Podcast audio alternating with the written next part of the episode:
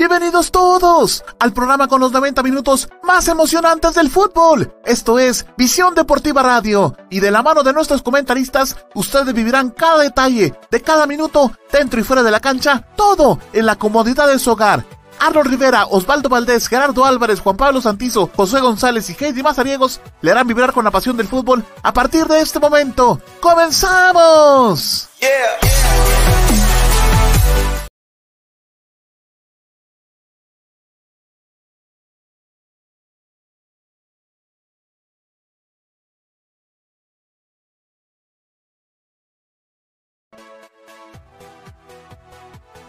¿Qué tal?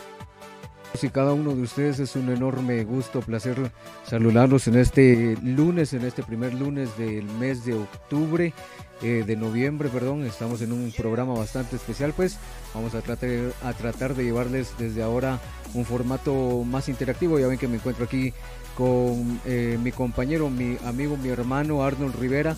Así de que vamos a tener el gusto hoy de poder eh, transmitirles todas las emociones que nos dejó el fútbol este fin de semana desde esta que bueno va a ser nuestra nueva ubicación. Así que buenas noches Arnold cómo estás y poco a poco vamos a ir saludando a todos y cada uno de los que nos acompañan nuestros compañeros eh, aquí en esta cabina digital de Visión Deportiva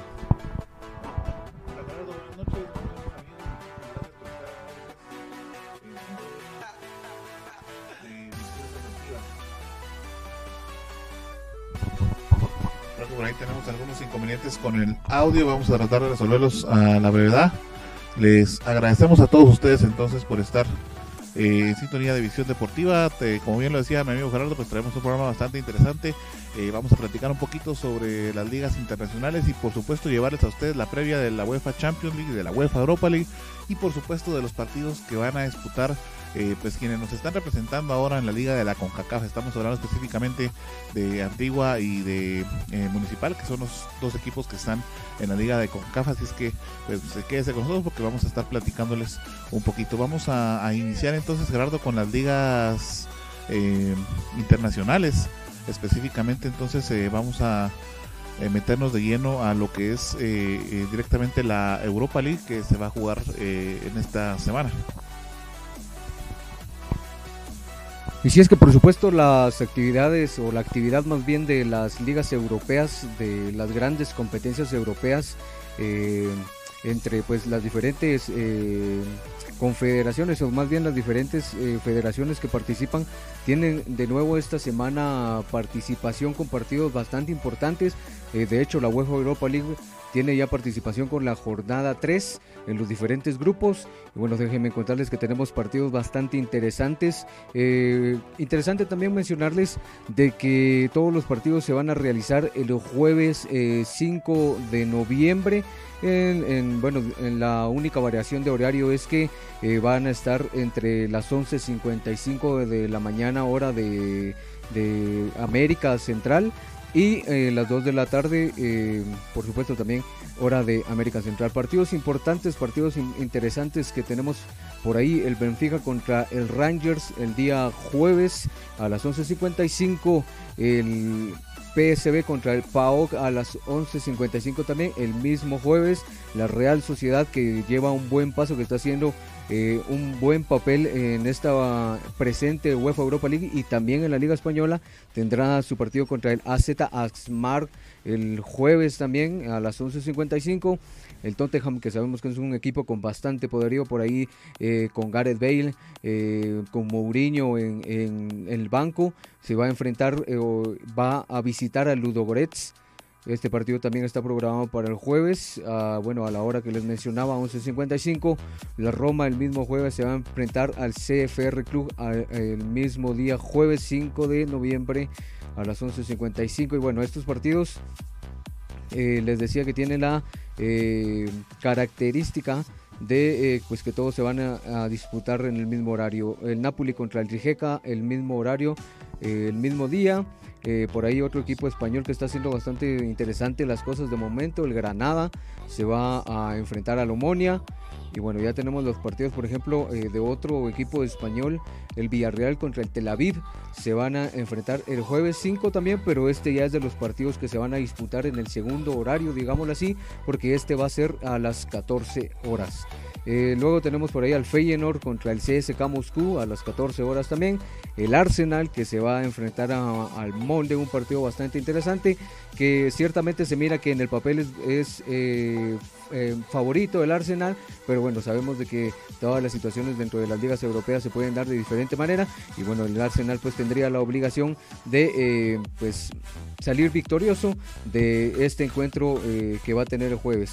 Eh, por ahí el Leicester City que se va a enfrentar al Braga, el Milan contra el Lille, el Young Boys contra el CSK Sofía, el Hoffenheim contra el Slovia.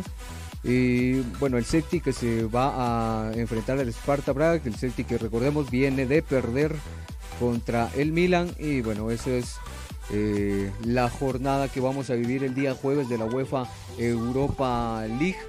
Eh, ya les decía, todos los partidos día jueves, solo con la variación de horario de 11.55 eh, y las 14 horas. Vamos a revisar eh, rápidamente cómo están los grupos, porque bueno, son bastantes grupos y entonces eh, bueno, para no perder mucho tiempo, bueno, tenemos por aquí al CFR Club eh, en la primera posición del grupo A con cuatro puntos, a la Roma en la segunda posición con cuatro puntos, al Young Boys que se encuentra en la tercera casilla con un punto y en el sótano está el CSK Sofía con un punto.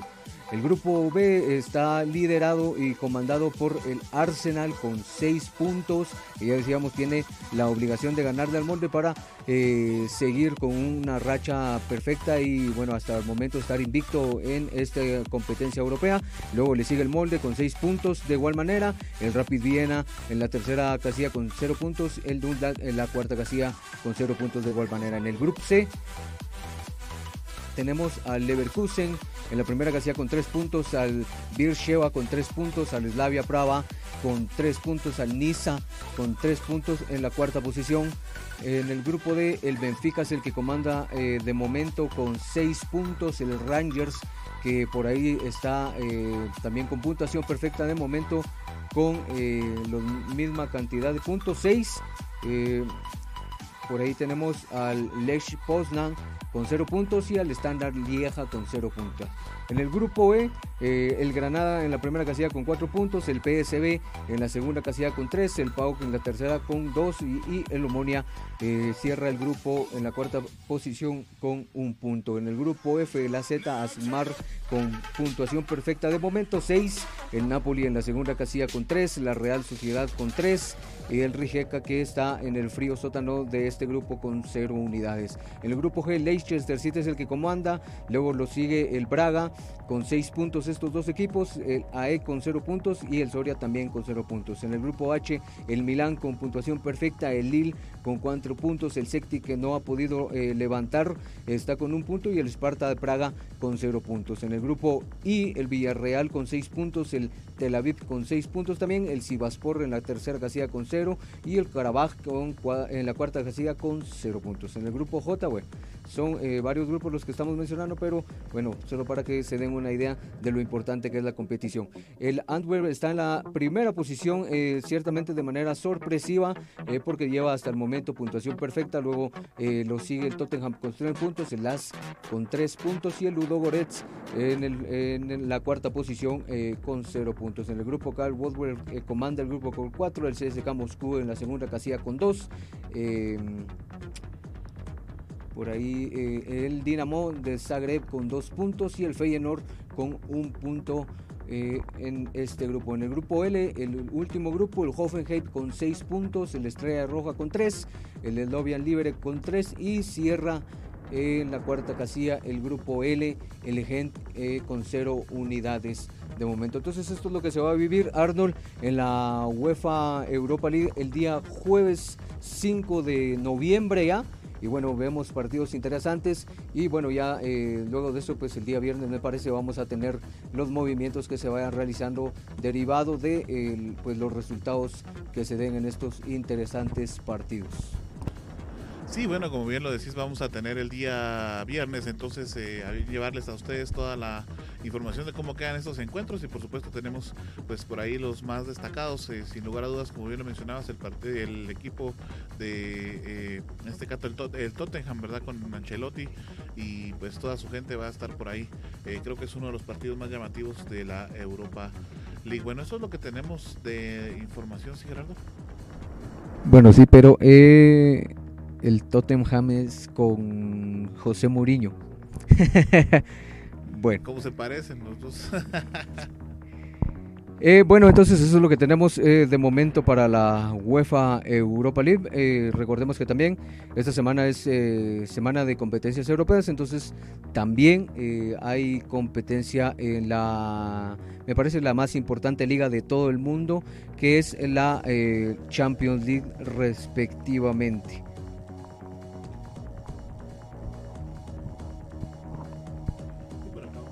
Entonces ya los eh, los partidos que corresponden a la jornada de, de UEFA Champions. Vamos a verificar por ahí los tenemos ya entonces y eh, quedan de la siguiente manera. Bueno, la jornada empieza el día de mañana martes, también a las 11.55 hay varios encuentros. Uno de los partidos interesantes, eh, en este caso de, de la fase de grupos de la jornada número 3 es el Atlético de Madrid contra el Lokomotiv de Moscú, Gerardo. Sí, por supuesto. Eh, tenemos también por ahí que eh, el, Salzburg se va a enfrentar eh, al todopoderoso Bayern de Múnich, que de momento lleva un paso impresionante, ya lo hemos mencionado en varios programas, ya lo hemos eh, comentado, ya eh, nos hemos asombrado, hemos halagado al Bayern de Múnich por el fútbol que está desempeñando por eh, tácticamente lo que hace dentro del campo. La verdad que lo que hace eh, este entrenador Flick es, eh, me parece un trabajo envidiable y sí, me parece que creo que el título que de momento tiene de mejor entrenador del mundo, me parece que lo tiene bien merecido porque el Bayern de Múnich tiene un funcionamiento maravilloso de momento y entonces me parece que en el papel se mira que va a ser un partido fácil para el Bayern de Múnich, pero como decimos, en las noches mágicas de la hoja Champions League no se sabe eh, cómo vaya a resultar al final de los 90 minutos. Y es que fíjate que al final de cuentas, como bien lo hemos dicho, eh, el Bayern de Múnich, pues si bien es cierto, tuvo la temporada pasada muy buenos marcadores y por supuesto muy buen rendimiento,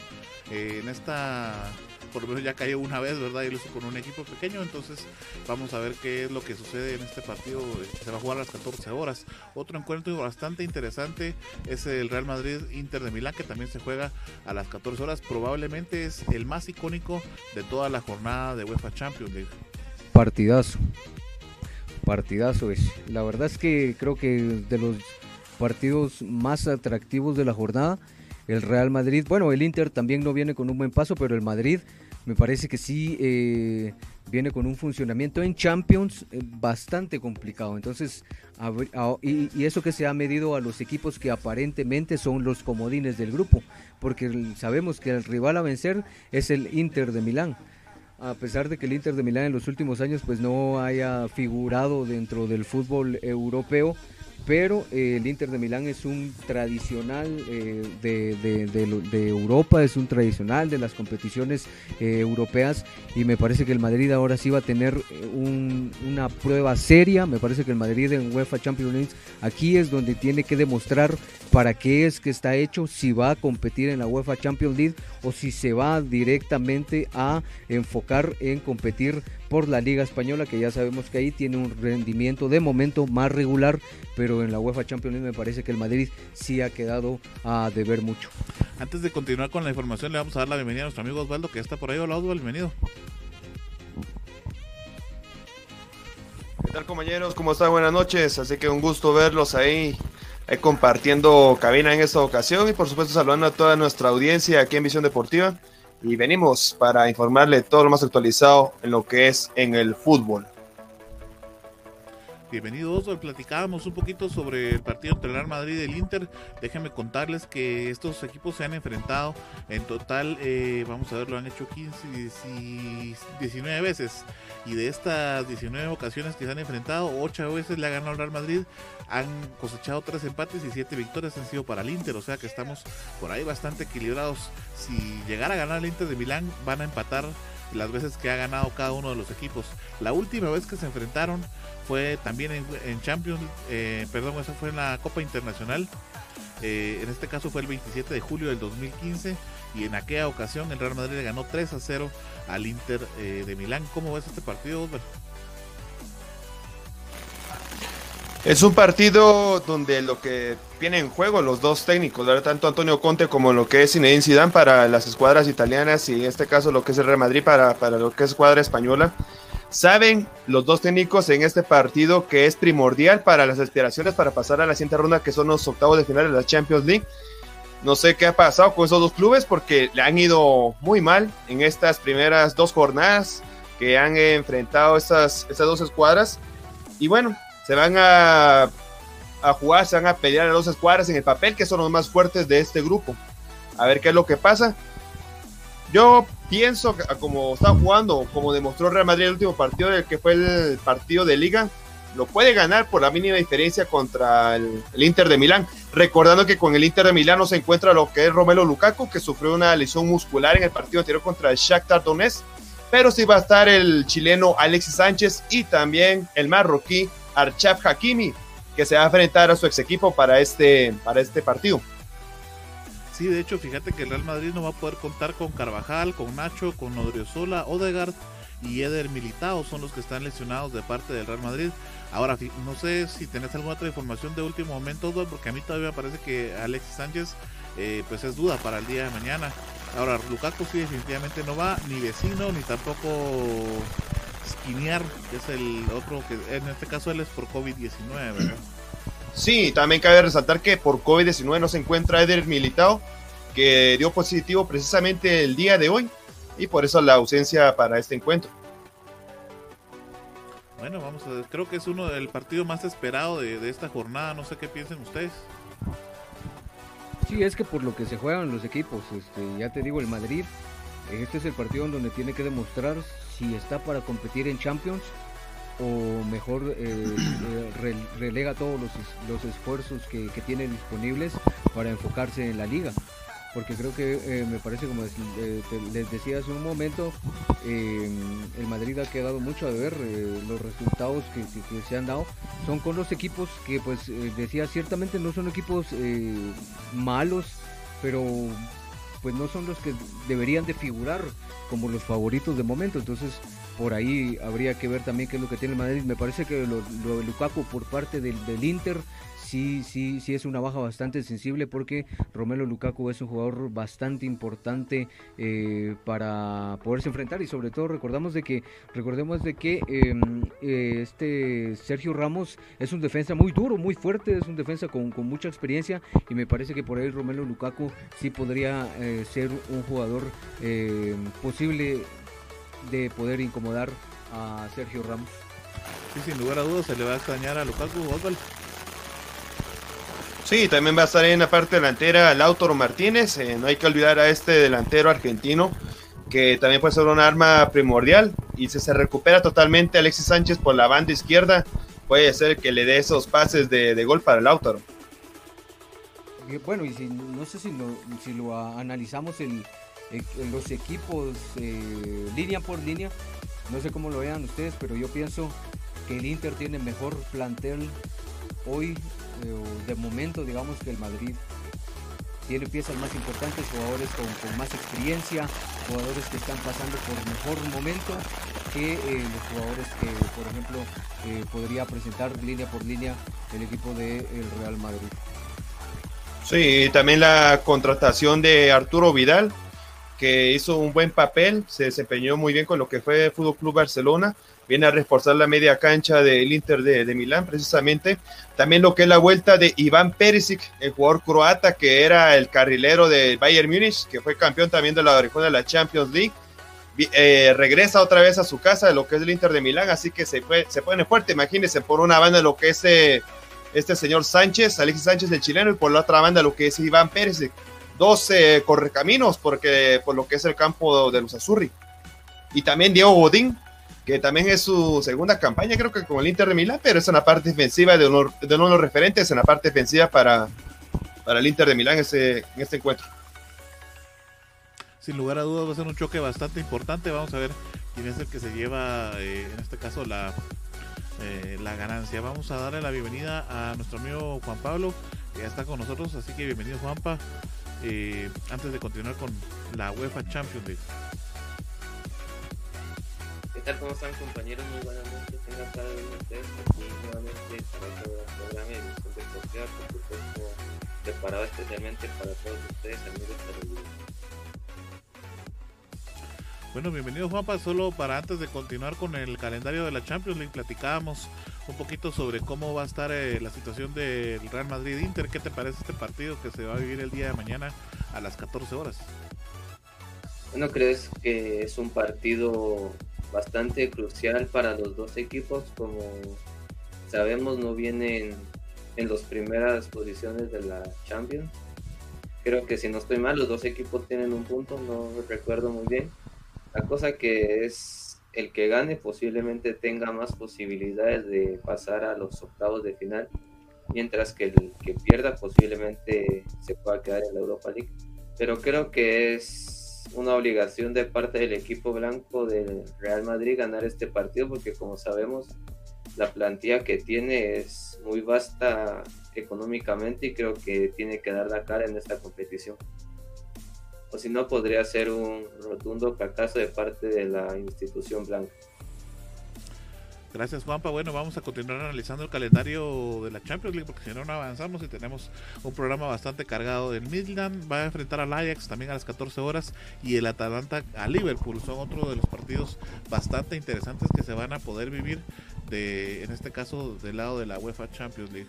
También, eh, bueno, esto ya se va a hacer el día miércoles eh, otro de los partidos interesantes es el Istanbul Basenheir contra el Manchester United. Este va a ser a las 11.55. Y más adelantito, a las 14 horas, el Barcelona va a enfrentar al Dinamo de Kiev. Otro de los partidos interesantes, creo yo, de los equipos españoles. Y la Juventus va a enfrentar al Ferencváros otro partido bastante, bastante interesante, muy peleado. Luego el club de Bruges va a enfrentar al Borussia Dortmund a las 14 horas y el RC Leipzig también a las 14 horas va a enfrentar al PSG y el Sevilla se va a enfrentar contra el Krasnodar 14 horas junto con el Chelsea y el Stade Rennais. Varios partidos interesantísimos que definitivamente vamos a estar a la expectativa de ver qué es lo que sucede. Así que en el último partido que, tenemos ahí para el día de miércoles se va a revivir nuevamente a la semifinal de la edición pasada de la Champions League, cuando el PSG se enfrentó al Leipzig, a los toros de Salzburgo de, Alemania. Y bueno, se va a volver a vivir este encuentro muy emocionante, muy apasionante.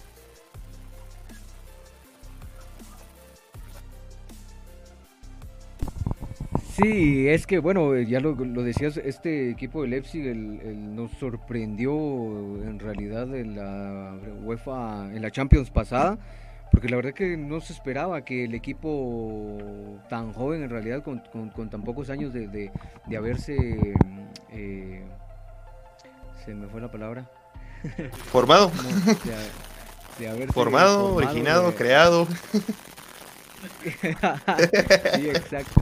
Eh, de que nació, pues, para que me entiendan, eh, bueno, ya logrando cosas importantes eh, en la Champions League, me parece que sí, bastante interesante, pero yo creo que también ah, eh, hay mucho, mucho trabajo detrás de eso, mucho, mucho empeño, mucha intención también de parte de los jugadores de trascender, y eso es lo importante en el fútbol, ¿no? El hecho de, de porque a veces las plantillas no pueden ser muy fuertes, muy duras económicamente, pero los jugadores si se comprometen dentro de la cancha, si los jugadores hacen las cosas manera correcta y entienden bien la idea que el técnico les quiere plasmar, pues pueden lograr cosas tan importantes como la que Leipzig logró en la UEFA Champions League pasada.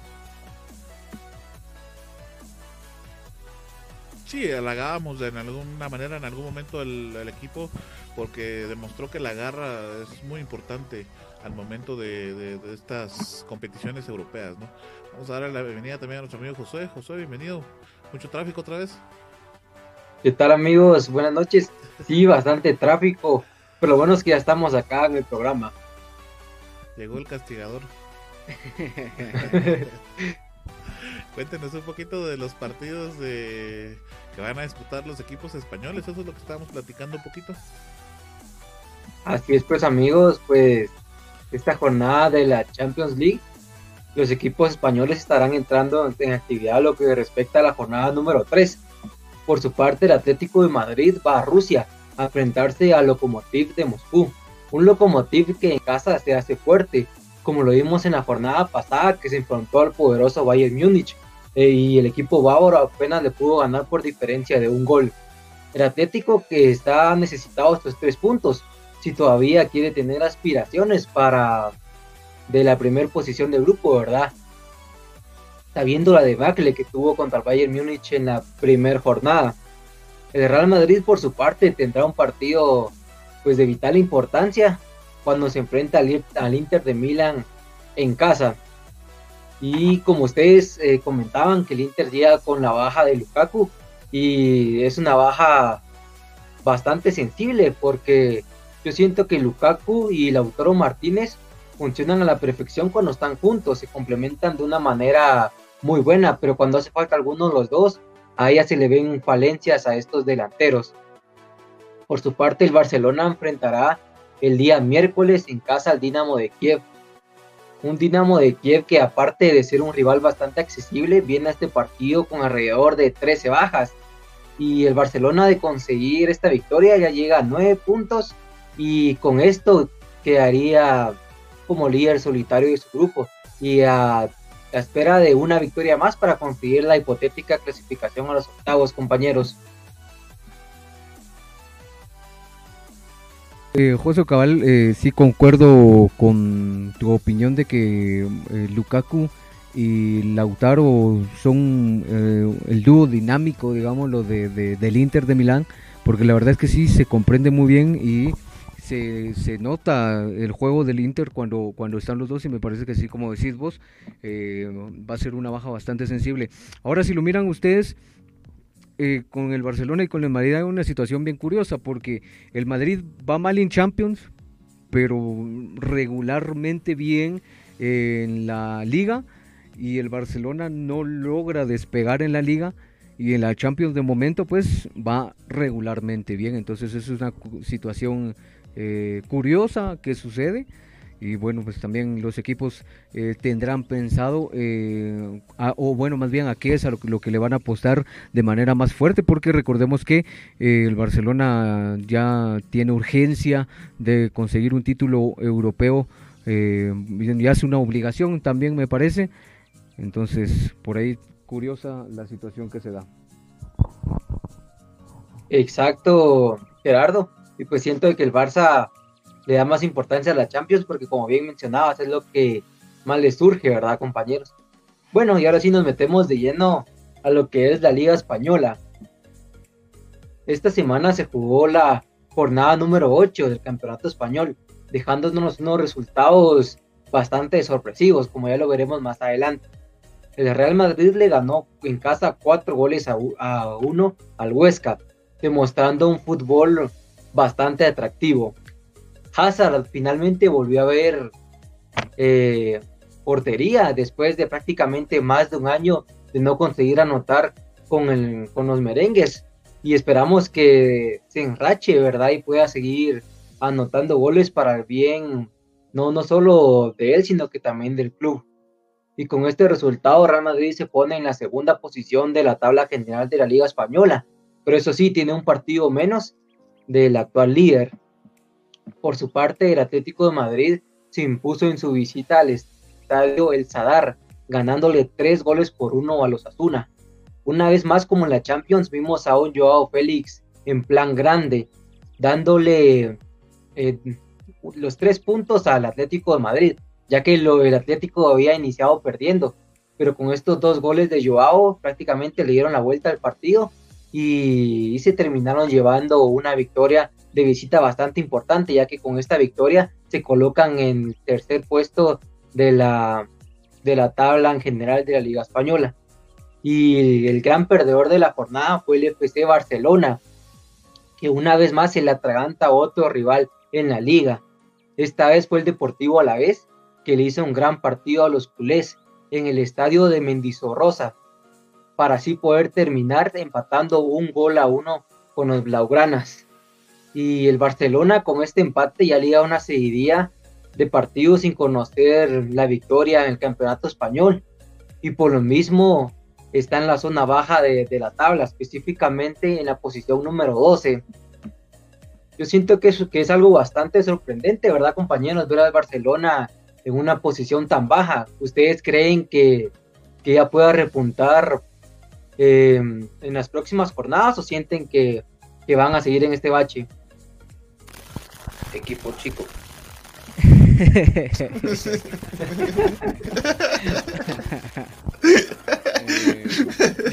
bueno, ciertamente, bueno, voy a diferir de, de aquí del compañero Juanpa, pero complicada la situación, ya lo decía, lo del Barcelona e, e, es, curioso y de hecho, bueno, ustedes saben y lo hemos ya dicho abiertamente, yo soy aficionado al Barcelona y por supuesto eh, por esa misma situación pues sigo mucho las redes sociales, eh, muchos medios eh, catalanes directamente que se dedican exclusivamente a la información de, del, club, del club de Barcelona. Entonces mencionaban que había una situación bien preocupante porque para este partido ya se miraba a un Kuman pues muy preocupado, ya, ya con, un semblante diferente a los, a los partidos anteriores y con un semblante ya de preocupación.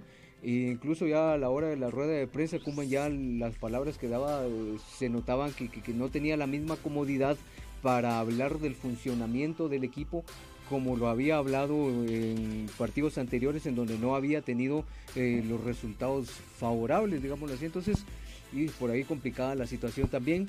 Me parece que, por ejemplo, para poner la, situación, digamos, un poco en contexto, eh, el partido contra la Juventus, hay que ser sincero, el Barcelona hizo un buen partido, tuvo la oportunidad de ganarlo por más, pero por ahí también eh, tres goles en fuera de lugar para Morata son una cuestión que también hay que revisar. No digo que no hayan sido fuera de lugar, porque hay goles que están claramente en fuera de lugar. Me parece que por ahí el tercero, quizás, si, lo viste vos, eh, si lo vieron ustedes, pues quizá es el que se pueda eh, eh, poner en duda, pero, pero por ahí eh, a lo que voy es de que son tres goles, tres desconcentraciones de la, de la, de la defensa. Y es lo que, le, lo que le podría haber costado al Barcelona el partido. Y ahora, ¿qué es lo que le cuesta al Barcelona o el, llevarse los tres puntos o el obtener una mejor, un, un mejor resultado en este partido? Es un error de Piqué y de Neto. Entonces creo que por ahí sí pasa la preocupación de Kuman. Y una cosa que yo siempre he tenido y siempre he dicho es que, por ejemplo, la defensa del Barcelona es lo que menos se refuerza. Hoy en día se habla mucho también de que en el Barcelona hace falta el gol y que Kuman está insistente en que necesita directamente a Depay, no a un 9, sino Kuman quiere a Depay directamente. Pero me parece que el Barcelona también se debe de preocupar por eh, reforzar la línea, eh, de, la línea de la defensa. Porque Piqué es un jugador que va de salida, Lenglet, para mi gusto, es un jugador eh, no con el nivel adecuado. Por ahí me parece que el Barcelona cometió un error al dejar ir a Jerry Mina, que es un jugador con mucho futuro, que hace muy bien las cosas, alto, potente, es muy bueno para cabecear pero bueno, el Barcelona me parece que no solo se debe preocupar por la falta de gol, sino por los errores que se están cometiendo en la defensa.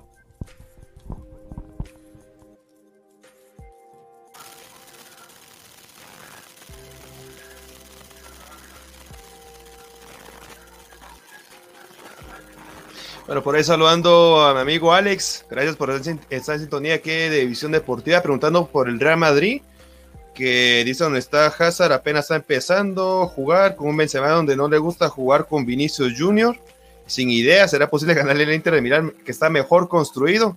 Eso es lo que veníamos platicando hace rato en el segmento de la Champions League, que sí se mira muy difícil. Eh, y bien habla nuestro amigo Gerardo que línea por línea se encuentra mucho mejor lo que es el Inter de Milán, los Azurri, para este partido mañana de la Champions League. Ahora metiendo de, eh, de lleno con lo que es la Liga Española, es cierto, el Barcelona ahora está pasando lo que es la factura de no estar eh, eh, integrando lo que son jugadores juveniles en un tiempo determinado. Porque a todas sus leyendas, todos los jugadores ya tienen el 33, 32 hacia arriba.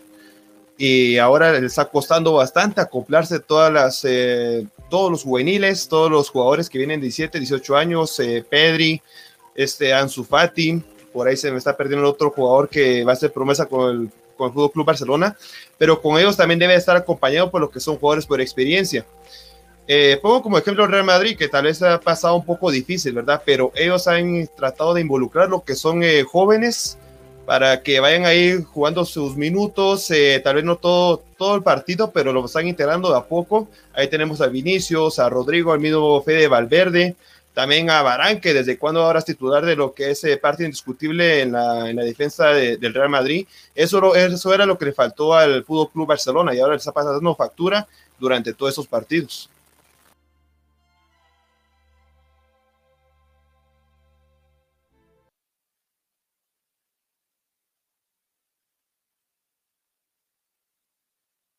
Fíjate, Osval, eh, como de costumbre, voy a estar un poco eh, contrariado con vos, porque eh, me parece que lo que hace el Barcelona con la con, llevar a jugadores muy jóvenes al equipo mayor me parece que es algo bastante inteligente porque empezar a foguearlos y la verdad es que los, eh, lo que decía Sansu Fati, Serginho Dez, eh, este Pedri, este Ricky Puig, que es el otro que tal vez se te lleva, que son jugadores canteranos directamente. La verdad es que tienen mucha calidad y sí demuestran, sí demuestran eh, una diferencia cuando están en el campo. Para el partido de la Juventus, Pedri en el primer tiempo tuvo eh, un partido regular son, pero en el segundo fue muy destacado lo que hizo Pedri. Ahora, a diferencia, lo miramos desde diferentes puntos de vista y desde diferentes perspectivas, e incluso desde diferentes eh, formas de, ser aficionados al fútbol, vamos.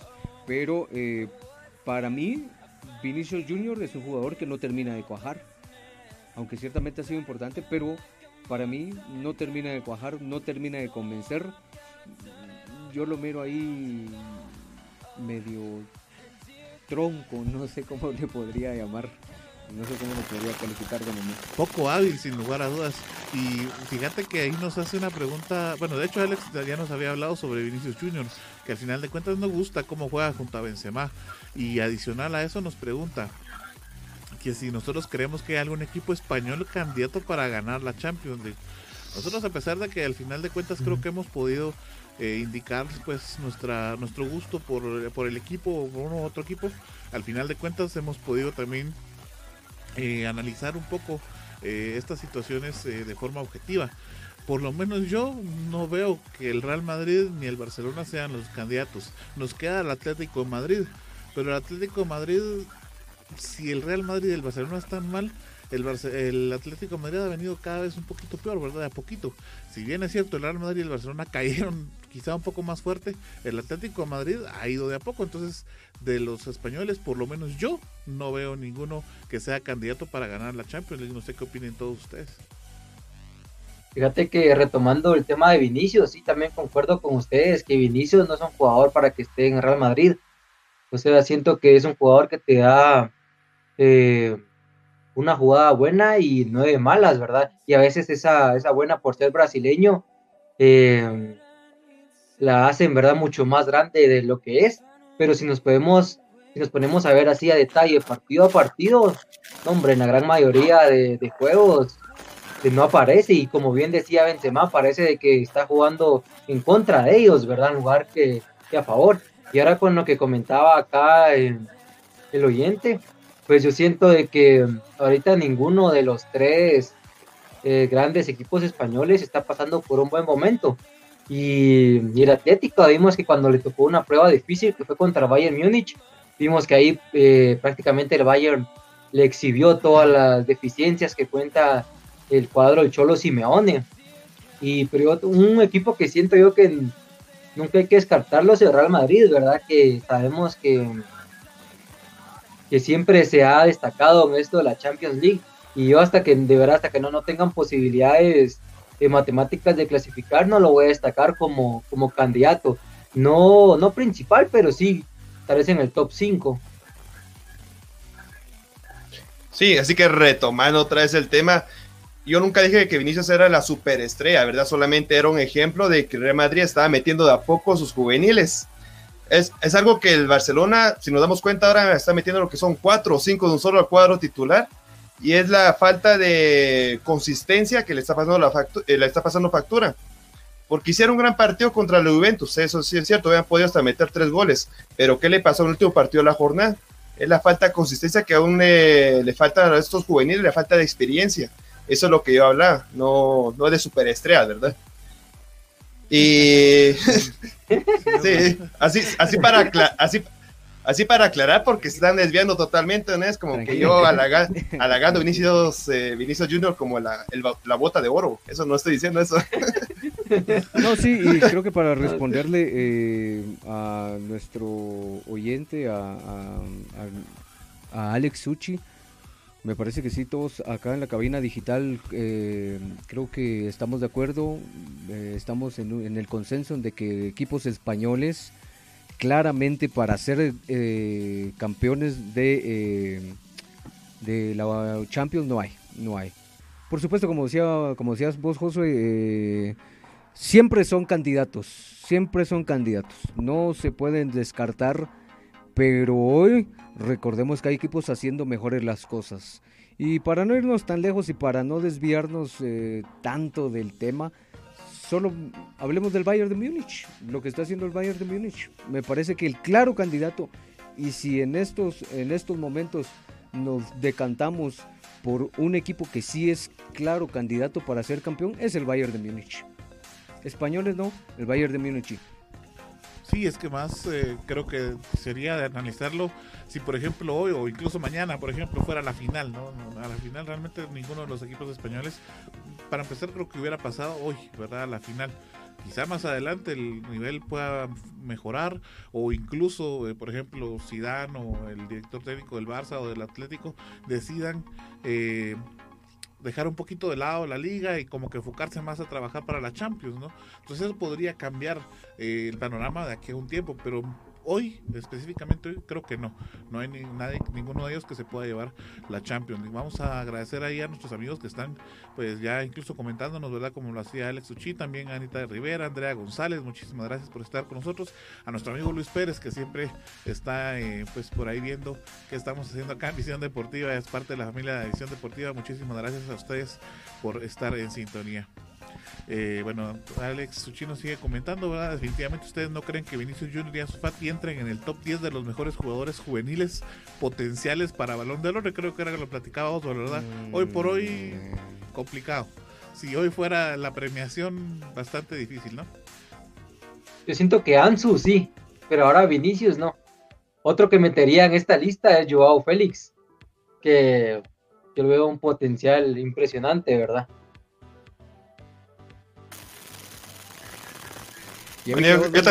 Pero... Sí, sí, es que ya, vamos con lo que son los colores y las, y las camisetas. Sí, así. Para que seamos imparciales, solamente Joao Félix y ya estuvo. O Mbappé, ahí se quedó.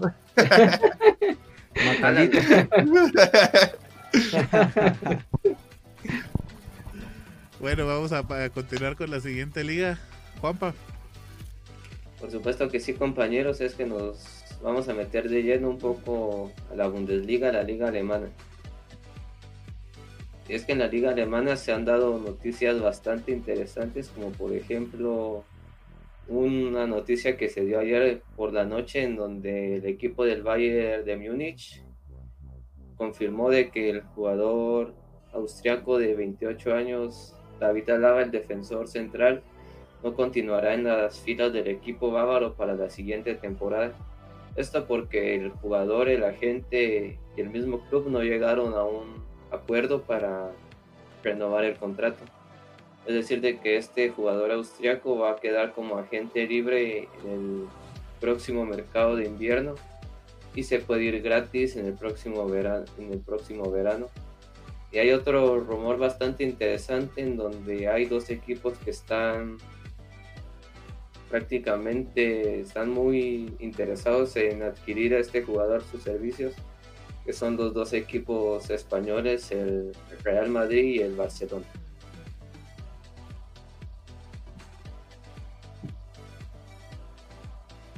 Bueno, después de que hablamos esta noticia, nos metemos de lleno a la Bundesliga. Es que en la Bundesliga se han jugado partidos bastante interesantes en esta última jornada como por ejemplo los partidos que se jugaron en donde el equipo del Bayern Múnich ganó el sábado 31 de diciembre de condición de visita al equipo del Colonia 2 a 1 y con este partido el equipo bávaro se catapultó a la primera posición arrebatándose al equipo del Leipzig. Y por parte del equipo de Leipzig no supo aprovechar esta mínima ventaja que le llevaba al Bayern de Múnich que era de un punto y que perdió su partido ese mismo día, el 31 de octubre, esta vez enfrentando al equipo de los Potros, el equipo del Borussia Mönchengladbach 1 a 0. Y otro partido bastante importante fue el partido del Borussia Dortmund visitando al equipo de la Arminia. El equipo de Erling Haaland y compañía ganó a domicilio por un marcador de 2 a 0 con un doblete del defensor central Mats Hummels. Ya repasando los partidos más interesantes nos meteremos de lleno a la tabla de posiciones. Es que en la tabla de posiciones hay resultados bastante interesantes como por ejemplo la primera posición que se encuentra el Bayern de Múnich con 15 puntos y una diferencia de más 15 en la segunda posición se encuentra el equipo del Borussia Dortmund con la misma cantidad de puntos, solo que con una diferencia de más 11. En la tercera posición se encuentra el Leipzig con 13 puntos y una diferencia de más 8.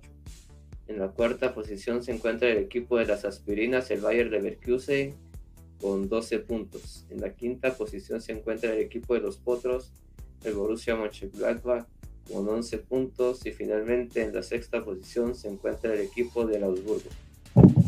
Así que si es compañeros como el equipo del Bayern Múnich retoma a donde se encuentra habitualmente en la liga alemana en la primera posición. ¿Cómo lo ven compañeros? Sigue teniendo muy buen desempeño entonces el Bayern de Múnich, eso es lo que se muestra en la tabla, aunque también habíamos platicado un poco sobre las tablas, ¿verdad? Que es un poquito... Eh, temprano, creo yo, durante las ligas para poder ir hablando de cómo van. Sin embargo, ya se empiezan a mover. Eh, es algo que pasa también con la liga eh, italiana, que más adelante vamos a platicar de ella, que hay por ahí un par de sorpresas, pero bueno, es muy interesante lo de la, la Bundesliga. Eh, no sé si alguno de ustedes quisiera comentar algo adicional a lo que nos platicaba Juanpa. Solamente resaltar nuevamente el liderato del Bayern Múnich como bien habla Juanpa, ya tenía tiempo de, estar dejando lo que es ese primer puesto, que es lo habitual para los bávaros. Y Leipzig, que desde la derrota contra el Manchester United no ha levantado lo que es eh, cabeza y ahora le tocará contra el PSG en la Champions League. Y por la misma situación también está perdiendo que son las primeras posiciones en la liga alemana. Bueno, con esto nos vamos a lo que es la liga inglesa, compañeros.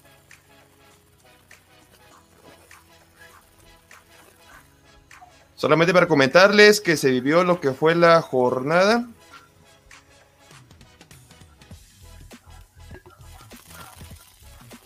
Con tres partidos muy importantes. El primero de ellos fue entre lo que es el Burley recibiendo a su similar el Chelsea, donde ganó por goleada el equipo de Frank Lampard de visita eh, los goles lo anotó lo que fue Sirech, Souma y el último lo anotó Timo Werner, ya con eso para colocarse en las primeras posiciones de esta gran liga inglesa. Otros partidos muy importantes que se dieron el pasado fin de semana en la Liga Premier fue entre el Newcastle, que derrotó dos goles a uno al Everton. En este encuentro no pudo participar lo que fue Jaime Rodríguez, eh, lo que es el jugador colombiano para Carlos Ancelotti, y ya con esto está perdiendo lo que es la primera posición de la Liga Premier. Otros partidos muy importantes e interesantes que se vivió el pasado fin de semana fue entre el Manchester United en el estadio, bueno, ahora el estadio de las pesadillas para ellos porque pierden nuevamente en esta ocasión frente a su similar del Arsenal, los Gunners, por un penal anotado por Pierre-Emerick Aubameyang al minuto 69 anotó el único tanto para los Gunners, con lo cual se llevaron a victoria. Un dato interesante sobre eso no va a dar Juanpa más adelante en lo que es su segmento de memoria de visión deportiva, porque se, cumplen varios partidos que vienen ganando lo que es el equipo del Arsenal.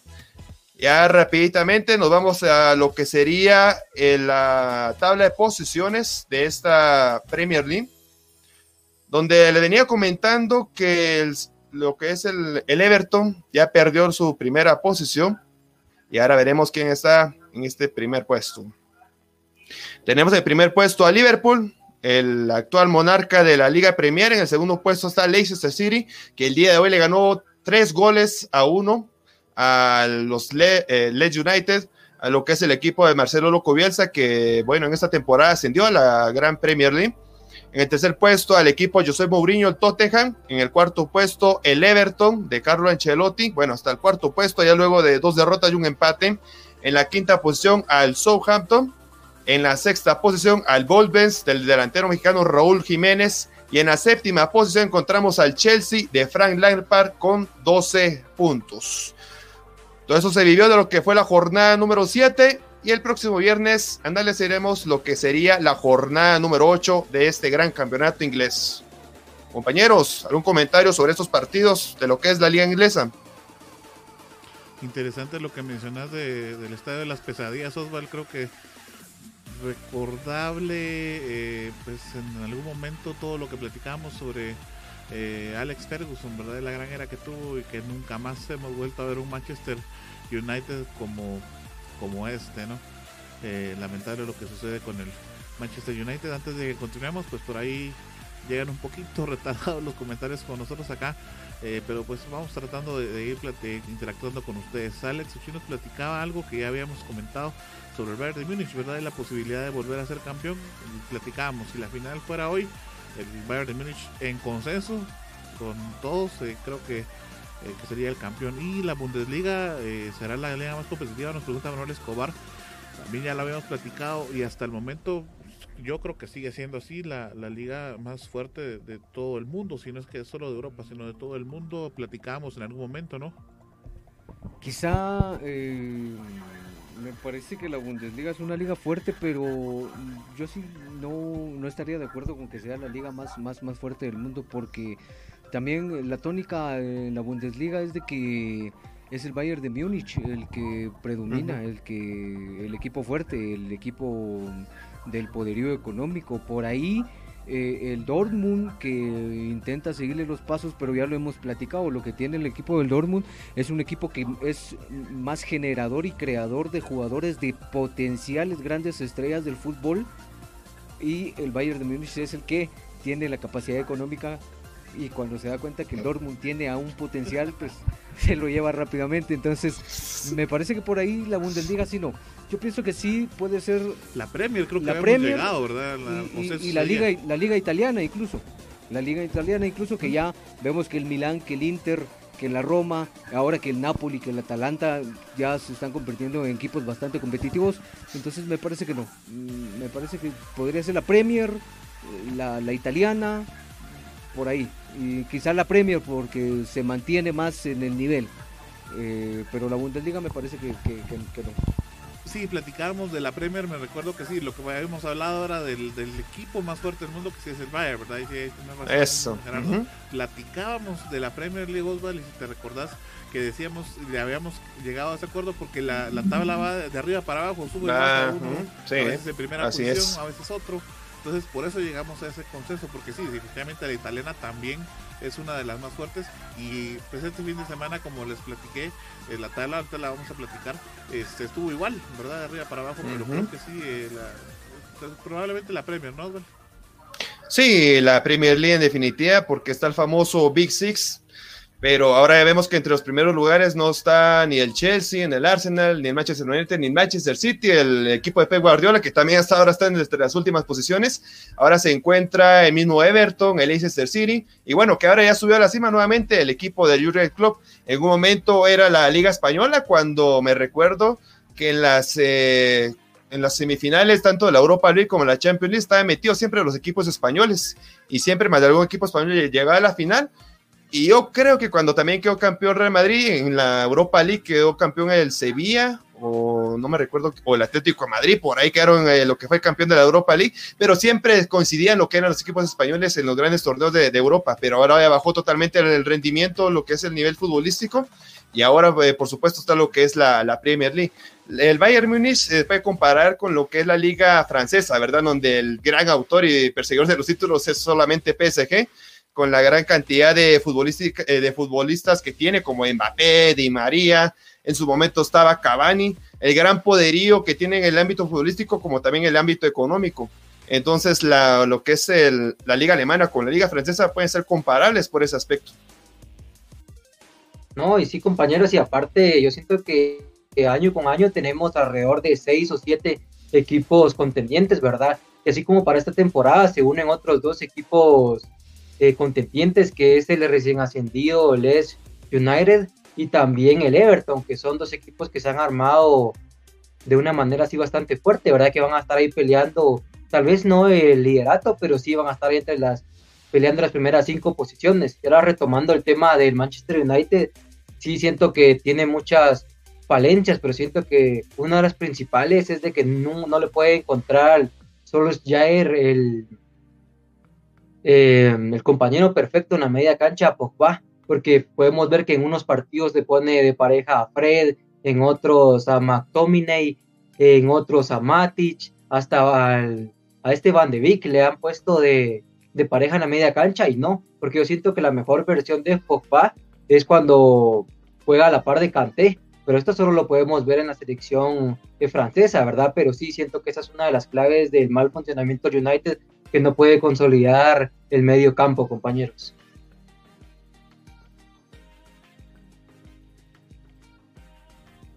Bueno, Juanpa, no sé si tendrías algo que añadirnos. Por ahí te vi que querías y no querías. Sí, así como está diciendo, solo que estoy algo en desacuerdo con mi compañero Omar que estaba comparando la liga alemana con la francesa. Creo que la liga alemana se puede comparar mejor con la Liga Española. Creo que en la Liga Española también solo hay tres dominantes, que son el Real Madrid, el Barcelona y el Atlético. Y por parte del, de la alemana son el Bayern, el Dortmund y ahorita que es el Leipzig. Y otro ejemplo podría ser, dijera, un partido en la, ¿cómo sabes? En la Ligue 1, en la Liga Francesa entre el Olympique de Marsella y el Rennes.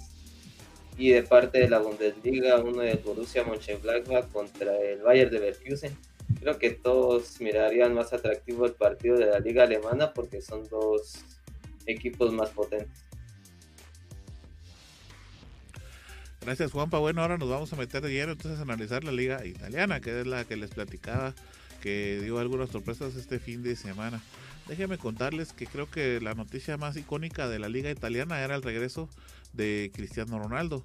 Déjenme contarles que, bueno, a pesar de que Andrea Pirlo lo guardó para el segundo tiempo, que era cuando iban empatados a uno con uno de los recién ascendidos de la liga italiana, con el que fue obviamente con el que se enfrentó en este caso, pues ese en ese encuentro al final en el segundo tiempo es que eh, ingresa Cristiano Ronaldo y a los dos minutos de que había ingresado, ya había anotado su primer gol. Es bastante interesante lo que hace Cristiano Ronaldo, eh, porque bueno, al final de cuentas el especia, por muy eh, recién ascendido que esté, pero a la larga le estaba dando la batalla a, a, la Juventus, ¿no? A la Juventus que es uno de los equipos fuertes, platicamos, ¿no? Pero que le había, sin lugar a dudas, le hizo mucha falta a Cristiano Ronaldo en las tres semanas que estuvo eh, en cuarentena, fueron 35 días los que pasó eh, en su residencia Cristiano Ronaldo por esta situación. Dos minutos ya lleva el primer gol y el segundo tanto lo hizo a través del penalti. Eh, un gol en medio de él fue el que anotó Rabiot al minuto 68 y del lado de la especia pues fue Póvega, el jugador que bueno, hacía la, eh, en este caso la igualdad en el primer tiempo, ¿no? Entró Cristiano Ronaldo y los goles se, se desataron 4 a 1, entonces fue que terminó este encuentro. Y lo más interesante, como les digo, es eso, Cristiano Ronaldo regresando de COVID, apenas eh, tenía tres días de haber regresado a los entrenos y todo lo demás, y pues ya anotó el doblete de, la, y por supuesto salvó a la Juventus de un partido bastante, bastante parejo que se peleó eh, por ahí para, para, para el equipo de la vieja señora sin lugar a dudas un rendimiento bastante interesante el de Cristiano Ronaldo. Otro jugador que obviamente se destaca en la liga italiana y que por supuesto hace destacar a su a su equipo es el Inter, es el perdón el, sueco eh, Zlatan Ibrahimovic y el Milan. ¿Verdad que en este caso pues el Milan sigue invicto? Ya se juega se jugó la jornada número 6, como les decía en el fin de semana y Zlatan eh, pues lograba anotar una vez más para, para el equipo del Milan 2 a 1. Eh, gana el equipo de de la Rossoneri, como se le llama comúnmente, al equipo del Milan, eh, que sí fue el otro anotador para el Milan, y de parte del Udinese fue de Paul, el jugador que anotaba. Pero no sos vos. Vos no, Gerardo, no, te eh, y bueno, con eso Zlatan Ibrahimovic anotaba una vez más sigue anotando en cada jornada y por supuesto el Milan sigue ganando como les decía estaba está actualmente de, de invicto eh, en lo que va de la liga italiana y por supuesto va en el primer puesto. Olvidé comentarles con el partido de la Juventus que eh, con esa ganancia la Juventus se eh, pasaba al tercer puesto de la tabla de la liga de la Serie A.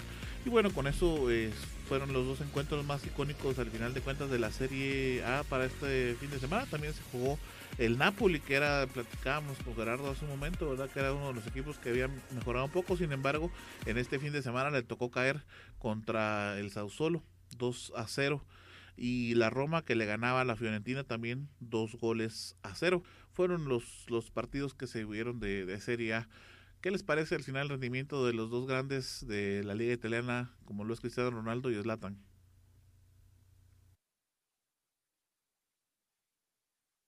La verdad que lo de Cristiano Ronaldo es impresionante. Zlatan Ibrahimovic, por supuesto, también por, sobre todo por la edad de Zlatan, me parece. Y bueno, lo de Cristiano es, me parece que sí, de los mejores jugadores de la historia. A mí no, me gusta entrar en ese debate de, de Messi o de Cristiano porque en realidad los dos son unos enormes jugadores. Cristiano es un jugadorazo en toda la concepción de la palabra y lo de Ibrahimovic también a mí siempre ha sido un jugador eh, que me ha llamado la atención porque eh, la potencia que tiene Ibrahimovic es, es, realmente increíble y qué bueno que ya pues se vayan incorporando de manera normal a pues todo el mundo del fútbol ¿va? porque en realidad eh, le ponen ese especial a, lo que se, se necesita en la liga italiana. No, y sí, lo de Cristiano Ronaldo, eh, indudablemente está en el top 5 de, de mejores jugadores de toda la historia. Ahora lo deslatan, una vez más nos demuestra que está a un nivel extraordinario. Y de hecho, muchos pensábamos que cuando se fue a la MLS con el Galaxy, de, que ahí se iba a retirar, como esa la conocen como la liga de retiro, ¿verdad? Pero una vez más nos cae a la boca a muchos y nos demuestra de que a pesar de irse a perder un par de años a Estados Unidos, regresa a una de las cinco grandes ligas y a marcar diferencias, ¿verdad? Y, esperemos que todavía siga marcando diferencias por muchos años más para el bien del fútbol.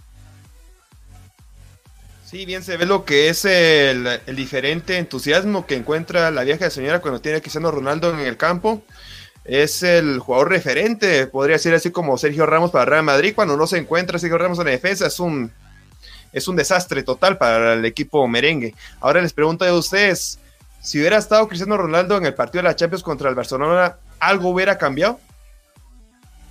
Para mí sí. Sí, por supuesto. Eh, por la misma situación, ¿verdad? Sí, Josué.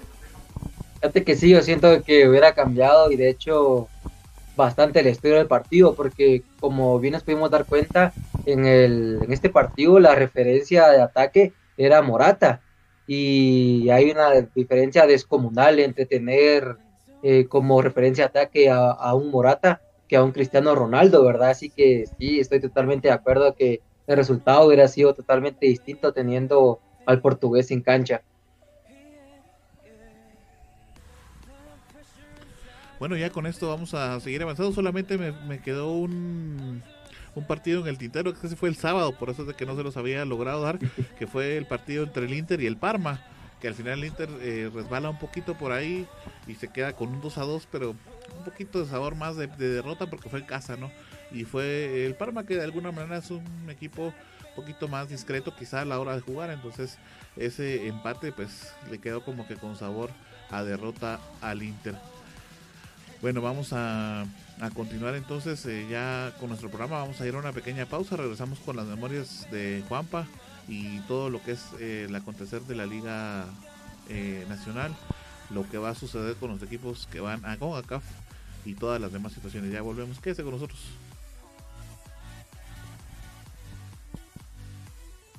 Esto es Visión Deportiva, el mejor lugar para enterarte del fútbol nacional e internacional. Quédate con nosotros, ya volvemos.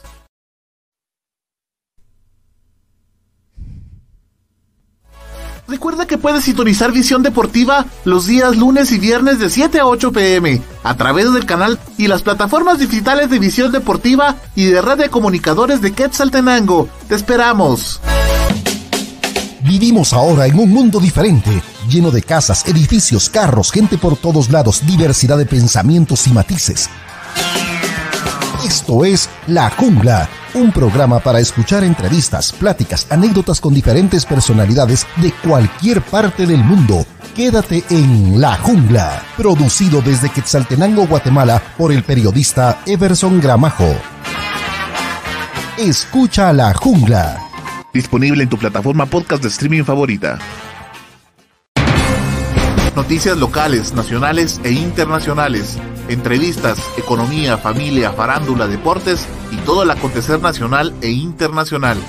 Todo esto de la mano de comunicadores periodistas de amplia experiencia y recorrido, unidos para llevarle la verdad de los hechos en tiempo real. Red, red, red, red de comunicadores de Quetzaltenango. Red de comunicadores de Quetzaltenango. Red de comunicadores de Quetzaltenango. Síguenos en Facebook y comienza a estar enterado de todo.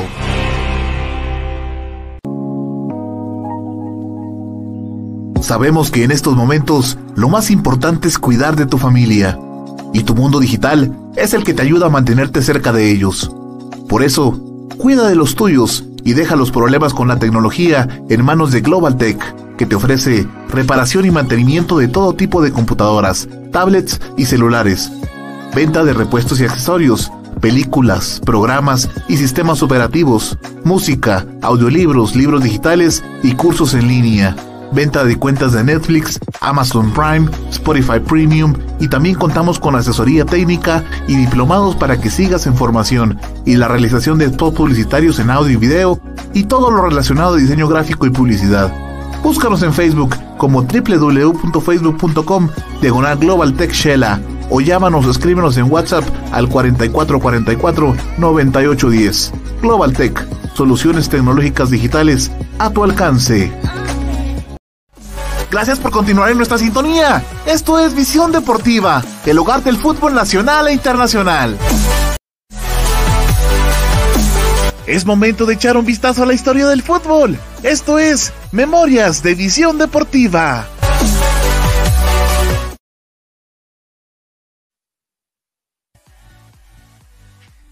Por supuesto que sí, compañeros, y por supuesto también compañeros televidentes, y vamos a repasar los datos, estadísticas interesantes que nos dejó esta semana.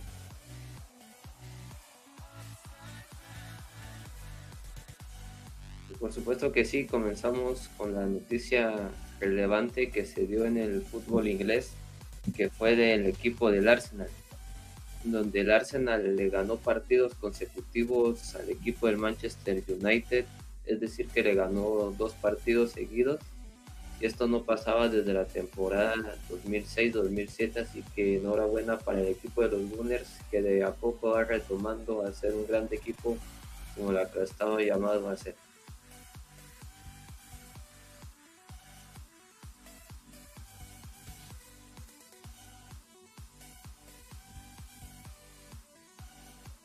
Y la siguiente nota fue una que se dio del equipo del FC Barcelona. Como sabemos, el equipo Blaugrana no ha venido siendo uno de los mejores equipos últimamente. Como sabemos, está en una de sus peores rachas, se podría decir. Que como hemos visto, no ha tenido su mejor temporada. Es que el equipo del Fútbol Club Barcelona, por el momento, lleva 8 puntos en la actual liga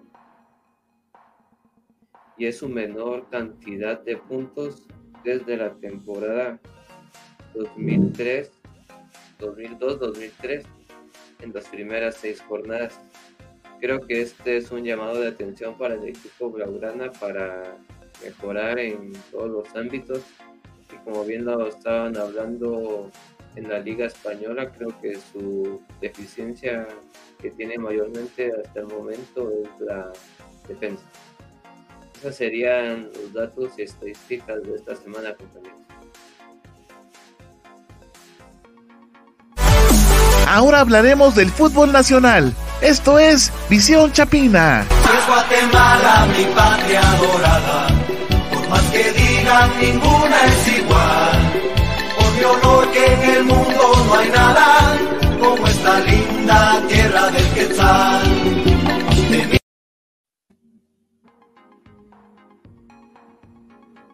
Así es, compañeros, y pues mañana eh, se retoma actividad a los equipos guatemaltecos en lo que respecta a la liga de la CONCACAF.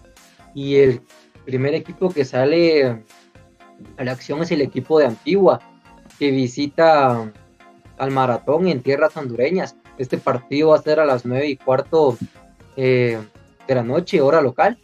Pues siento que es un partido bastante parejo pero igual la ventaja la lleva el maratón por lo mismo de, la localidad, pero Antigua sí, sí tiene muchas probabilidades de venir, de venir acá nuevamente a tierras guatemaltecas con el boleto a la siguiente fase. Y por su parte municipal, es el es pasado mañana que juega contra contra su similar de Saprisa. Siento que sí, el Saprisa es un equipo muy, muy, eh, potente, ¿verdad? Y más en estas competiciones, em, competiciones del área, se hace mucho más eh, fuerte. Y más que el partido va a ser en Costa Rica, siento que igual lleva cierta ventaja, pero entre Municipal y Antigua, yo lo veo muchas más probabilidades de avanzar a la siguiente ronda a Municipal, que actualmente está pasando un nivel muy alto en la liga local y que lleva a un goleador inspirado como lo es este jugador Ramiro Roca.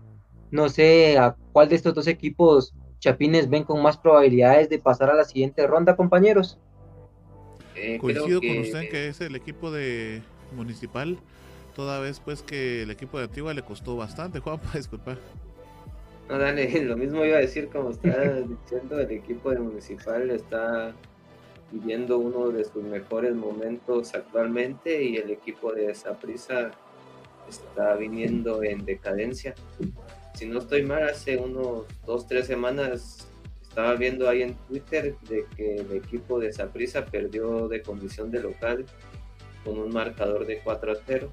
Entonces creo que esto refleja de que el equipo Tico no está pasando su mejor momento. Y por parte del equipo de Antigua creo que no creo que pueda pasar a la siguiente instancia, o por lo menos eso es lo que yo veo. Pero si en caso el equipo de maratón está viviendo las mismas circunstancias que el equipo antigüeño, creo que ahí sí tiene posibilidades.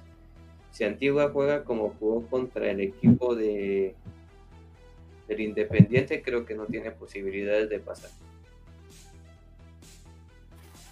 Sí, también cabe recordar que solamente es a un partido, Ahí va a ser matar o morir. va a ser la única oportunidad. Por lo que pude investigar es que por el ranking de la FIFA es que se, se definía quién jugaba de local. Entonces, para este entonces, eh, tanto Costa Rica como Honduras está a un nivel superior en ranking de la FIFA de Guatemala. Y por esa situación, solamente hacer un partido y va a ser en lo que es en Honduras y en Costa Rica, respectivamente.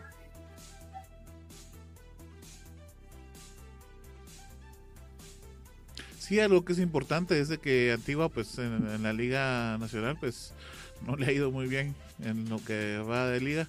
Y en el caso de Municipal se va incluso de líder, eh, en este caso de, Liga Nacional. Entonces por ahí pues los números también juegan un poquito a veces, ¿verdad? Pero también va, va a depender de muchas otras circunstancias con planteamiento y demás. Igual vamos a la expectativa de que le vaya muy bien a ambos equipos, que son los que nos quedan. Recordando que Comunicaciones ya quedó totalmente eliminado de la CONCAF.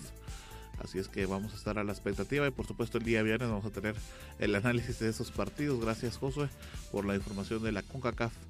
Vamos entonces ahora a continuar con lo que es eh, la primera división, Gerardo.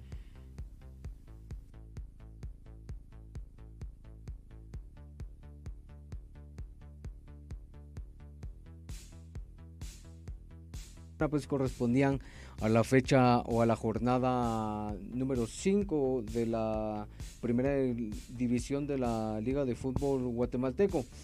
Eh, vamos a repasar un poquito rápido eh, los resultados que nos dejó eh, esta jornada número 5 en este pasado fin de semana. En el grupo A, Quiché empató con San Pedro en condición de local. Chinabajul perdía entre el equipo de Marquense también Chinabajul jugando en el estadio Los Cuchumatanes. En el grupo B, la Nueva Concepción le ganaba a Soblorá por un marcador de 4-3. El puerto de San José, o podría ser el Real Madrid también, vamos, eh, que empataba con su Chitepeques. ¡Vamos, merengues! en el grupo C, Oswald decía que era que la, la franquicia de Florentino Pérez. la franquicia del puerto de Florentino Pérez, eso.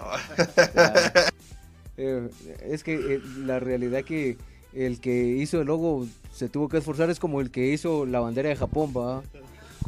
Pero... Le explotó, ¡pum! Le explotaron las ideas.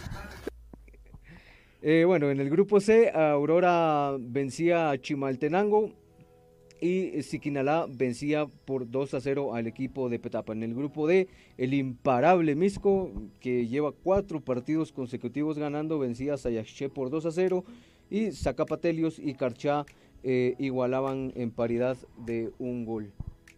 En, bueno, las posiciones están de la siguiente manera. En el grupo A, Marquense lidera con 6 puntos, San Pedro en el segundo puesto con 6 eh, con seis puntos, solo hay una diferencia ahí de goles. Plataneros con 4 puntos, Quinche con 4 puntos, Quiche, perdón, con 4 puntos.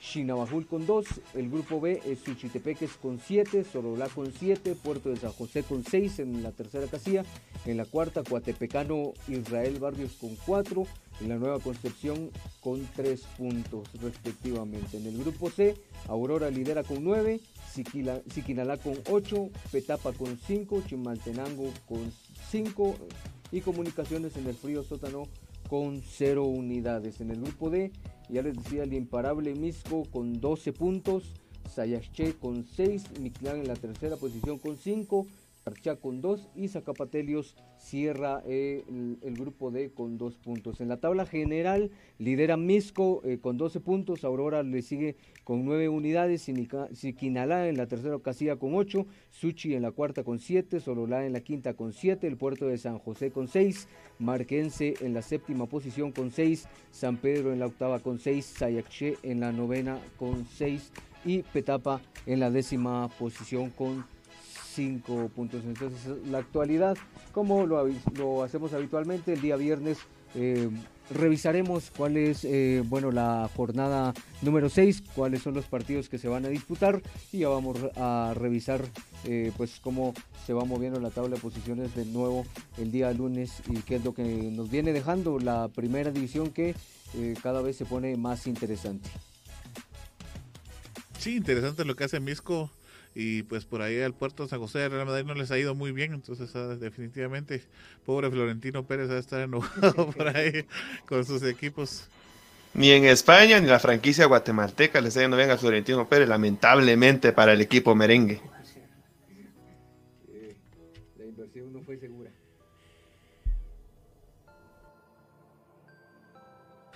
Bueno, vamos a continuar entonces, eh, vamos a darle una pasadita rapidita, Osval, a lo que es eh, pues eh, el actual de Xerajú Mario Camposeco. Tenemos por ahí algunas notas y luego nos vamos con la Liga Nacional en general.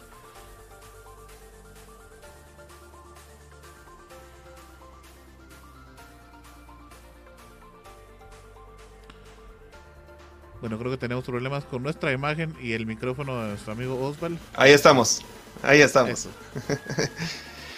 Este, sí, así va a ser rapidito, unas notitas que tenemos del cuadro Super Chivo. No vamos a analizar el encuentro porque analizamos el pasado viernes, ya que el jueves le ganó 1-0 a los aguacateros de Antigua Guatemala y con esto están reencontrándose de nuevo con la victoria. Ahora está metiendo de lleno con el trabajo en plantel Super Chivo para el próximo domingo cuando a las 3 y cuarto de la tarde van a recibir a los cebolleros de Achuapa y directamente con la fase de intergrupos. Bueno, vamos con estas noticias que, bueno, son, son lamentables, podríamos decirlo, porque el día de hoy eh, mandó un comunicado oficial la, la, directiva del cuadro Super Chivo, donde estaban, estaban comunicando más que todo que se habían hecho lo que eran pruebas de COVID-19 de todos los integrantes de Mario Camposeco, y de esto, lamentablemente, había salido lo que es un compañero eh, respectivamente de lo que es el, el cuerpo técnico eh, con lo que es el resultado positivo.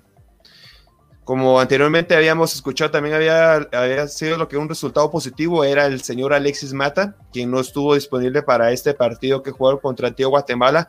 El partido anterior contra Deportivo Malacateco tampoco estuvo por la misma situación porque estaba tenía resultado positivo de COVID-19 Víctor Alexis Mata, Alexis Mata, pero ya para el día de hoy le hicieron la, la, otra prueba que salió totalmente negativa y al día de mañana va a estar metido de lleno con el campamento Super Chivo.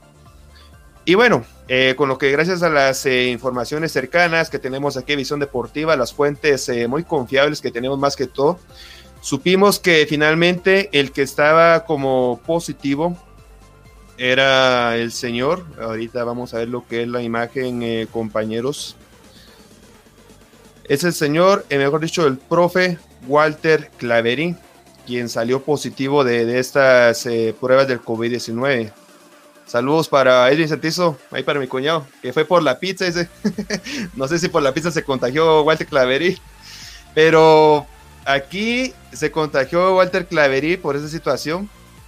Es el integrante que salió positivo en estas pruebas que se realizaron entre el día de ayer y el día de hoy. Y bueno, solamente espera. la pizza, ¿viste? bueno, así que ya para la próxima tiene que invitar a todo el staff de Edición Deportiva Edwin. Ahí pilas, mano. Ahí nos va a invitar a todo el staff. Entonces, retornando a lo que era noticia, eh, estamos hablando ahí del profesor Walter Claverí, que salió positivo lamentablemente en, esta, en estas pruebas de COVID-19. Y ahora el que va a estar a cargo sobre los entrenamientos, eh, el siguiente partido contra Chuapa, aún me atrevo a decir el siguiente partido cuando vaya de visita en la fase intergrupos, va a estar el señor eh, Milton Gary Leal, que va a estar ahí como técnico eh, suplente para estos, para esos dos partidos y por supuesto para estar dirigiéndolos en el campamento Super Chivo. Así que hasta aquí la actualidad de, los Super Chivos, de los cinco veces campeón, de lo que es la Luna, Gardenia Plata y Xerajúmero Camposeco, compañeros. Bueno, lamentable la noticia que se nos da entonces de, del director técnico. Esperemos que no sea complicado, ¿verdad, Gerardo? Platicábamos con Gerardo antes de, del programa que podría eh, pues llegar a complicarse. Esperemos que no sea de esa manera, ¿verdad?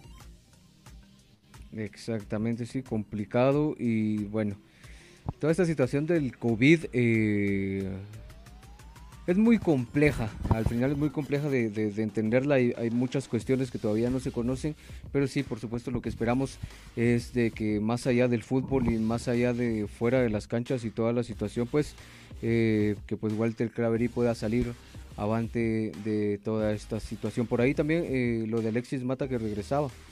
Pero bueno. Eh, me parece que vamos a pasar directamente ya a analizar eh, la jornada número 10 y bueno, vamos a empezar directamente con el partido de Zacachispas contra Municipal. Eh, este partido que se jugó en el estadio Las Victorias, en bueno, en donde los locales Zacachispas empezaban ganando al minuto 4 con un gol de Omar López, luego de un centro enviado por Ronald Regalado, en donde, bueno, Omar eh, López se encontraba ahí de cabeza, mandaba la pelota hacia el fondo de la red.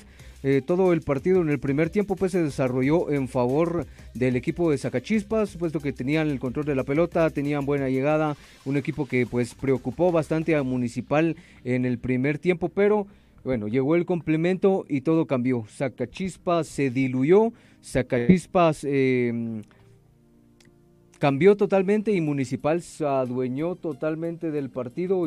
Vini hizo las correcciones necesarias eh, y los jugadores pues también eh, pusieron mucho de su parte. Ya hemos dicho que Municipal tiene un plantel bastante interesante con muchos jugadores pues que realmente destacan al 53 llegó el empate eh, luego de un mal despeje de la defensa de Zacachispas. Y bueno, Rudy Barrientos aprovecha la oportunidad y sin pensarlo eh, dispara hacia la red y por supuesto eh, la pelota se va directamente al fondo. Esto era al 53. al 59 una nueva falla defensiva de parte de Zacachispas pues dejando la pelota ahí mal luego de intentar salir desde, desde la saga pues Janderson eh, Pereira eh, encuentra, eh, permítame, sí, Janderson Pereira es el jugador que se encuentra con el balón y de igual manera, sin pensarlo, hace el disparo y manda la pelota para el fondo para que al final el resultado fuera en favor de los rojos de Municipal 3 a 1, luego de que pues lograron revertirlo, recordando también de que bueno, Zacachispas estaba estrenando Em, entrenador, puesto que ya estaba en el banquillo el eh, uruguayo Alejandro Larrea, que decíamos que bueno, tenía eh, una cuestión, eh, un trabajo bastante complicado que hacer con Zacachispas, luego de el partido que miramos también con Guastatoya, en donde pues al final lo terminaron empatando 3 a 3, luego de pues sigue ganando 3 a 0. Así que ese fue el resultado, Zacachispas 3, perdón, Zacachispas 1 y Municipal 3 una remontada de resultado al final de cuentas para el equipo de Municipal que juega con ese uniforme que a mí no me termina de agradar, pero bueno, al final creo que no es el uniforme, ¿no? sino el buen resultado que ya mencionábamos con anterioridad del equipo rojo. Por ahí nuestro amigo Edwin Santizo nos dice con mucho gusto, solo que nos diga entonces la fecha y nosotros llegamos ahí ah, por la pista que nos tiene por ahí pendientes. Ahora también Juanpa, ya que es parte de esta deuda. Bueno, por ahí platicábamos entonces ah, sobre el rendimiento que tenía el equipo de Municipal y pues mostraban este gran encuentro, ¿no? Por ahí veíamos la segunda anotación para el equipo de Municipal, como bien lo decía nuestro amigo Gerardo. Eh, y pues prácticamente mucha desatención de y ante todo un poco de desorden que yo veo en las líneas de la defensa por el lado de Zacachispas, como bien lo decías Gerardo, eh, un gran trabajo que tiene el director técnico que hacer por ahí, eh, mucho, mucho que eh, al final de cuentas disciplinar un poco a la, defensa, ¿no? Sí, bueno, a eso hay que agregarle que durante lo que son 13 partidos seguidos ha recibido nueve anotaciones el equipo Zacachispas. El primerito de ellos fue cuando empató el local 3 a 3 con Juan Imperial, iba ganando tres goles a cero, pero lamentablemente se, se, se lograron lo que fue empatar 3 a 3. Y el otro partido fue contra Guastatoya, también cuando iba ganando 3 goles a 0. Ese partido se pudo ver aquí en Visión Deportiva. Y ustedes fueron testigos, eh, Arnold y Gerardo, de cómo se lograron empatar también con el 3 a 3. Y ahora recién lo que son también 3 goles, 9 goles está encajando en 13 partidos el equipo de la S de Zacachispas.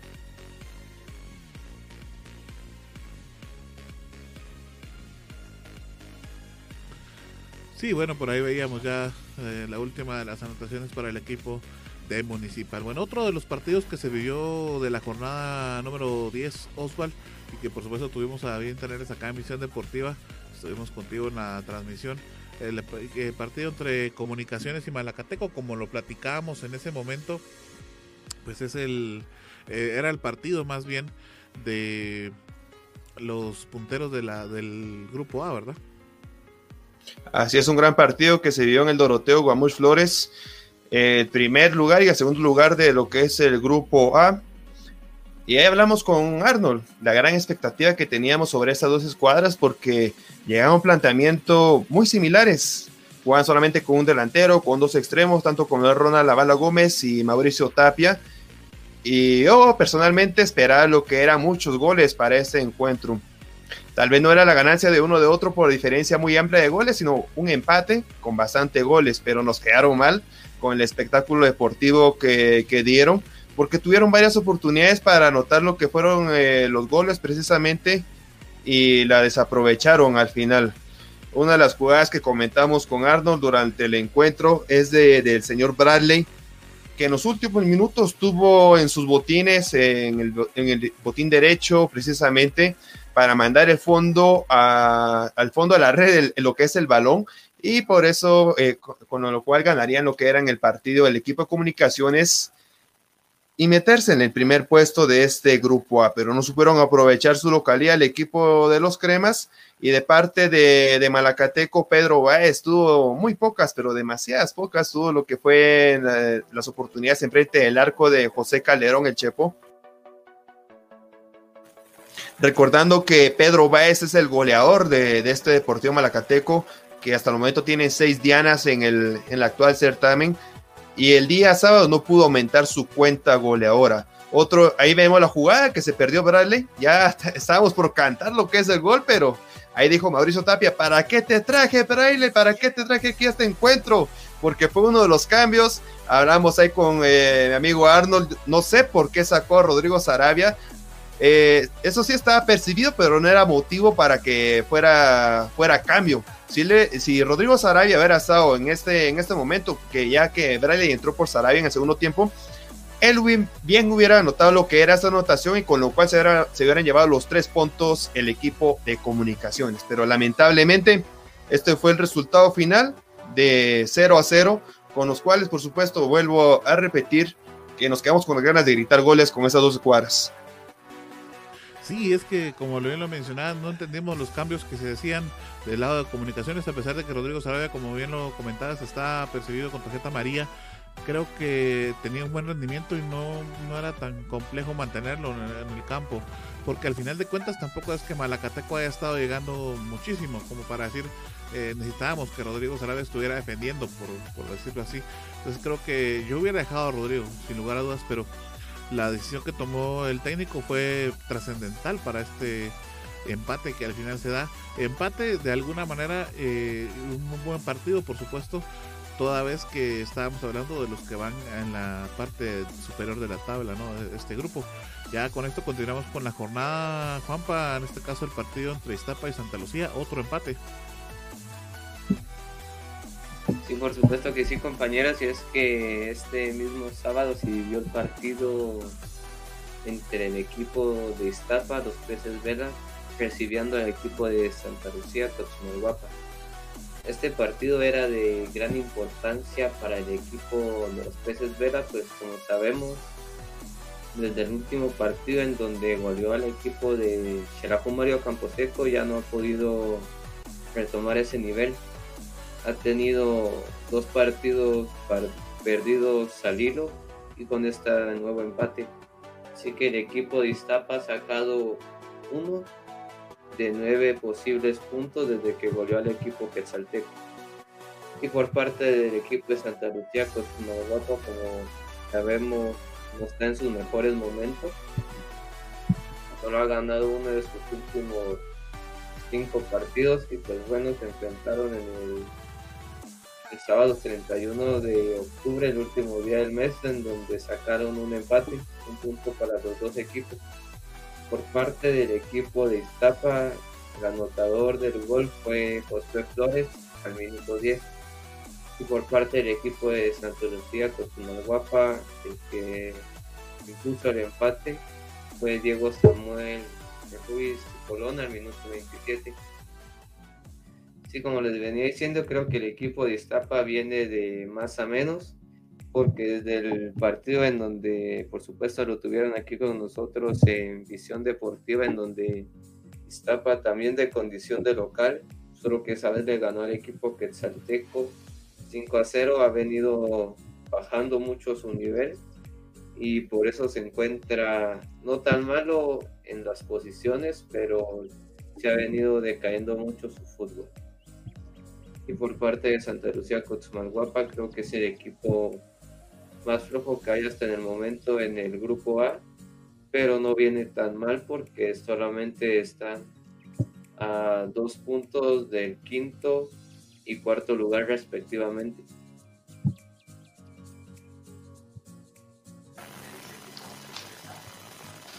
Como bien decías, Juanpa, Iztapa ha perdido ese, ese toque que ha tenido desde que goleó a Xalajú Mario Camposeco. No ha encontrado el camino a la victoria como debería ser. Y más que todo, que en el Estadio El Morón es un equipo muy fuerte, los Pesas Vela. Es un equipo prácticamente imbatible. Se le hace muy difícil para los equipos rivales. Pero en esta ocasión, el equipo Santa Lucía, que es uno de los equipos más loquitos, como, decías, eh, ha sacado un punto muy difícil en esta cancha, por supuesto, es una gran ganancia para lo que son los jaguares de, Santa Lucía, Guapa.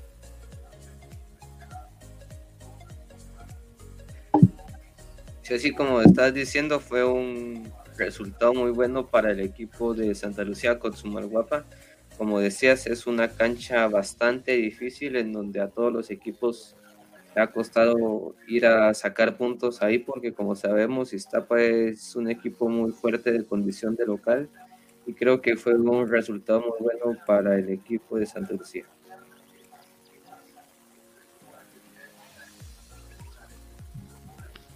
Bueno, es así como se cosechaba otro empate entonces eh, en la jornada número 10.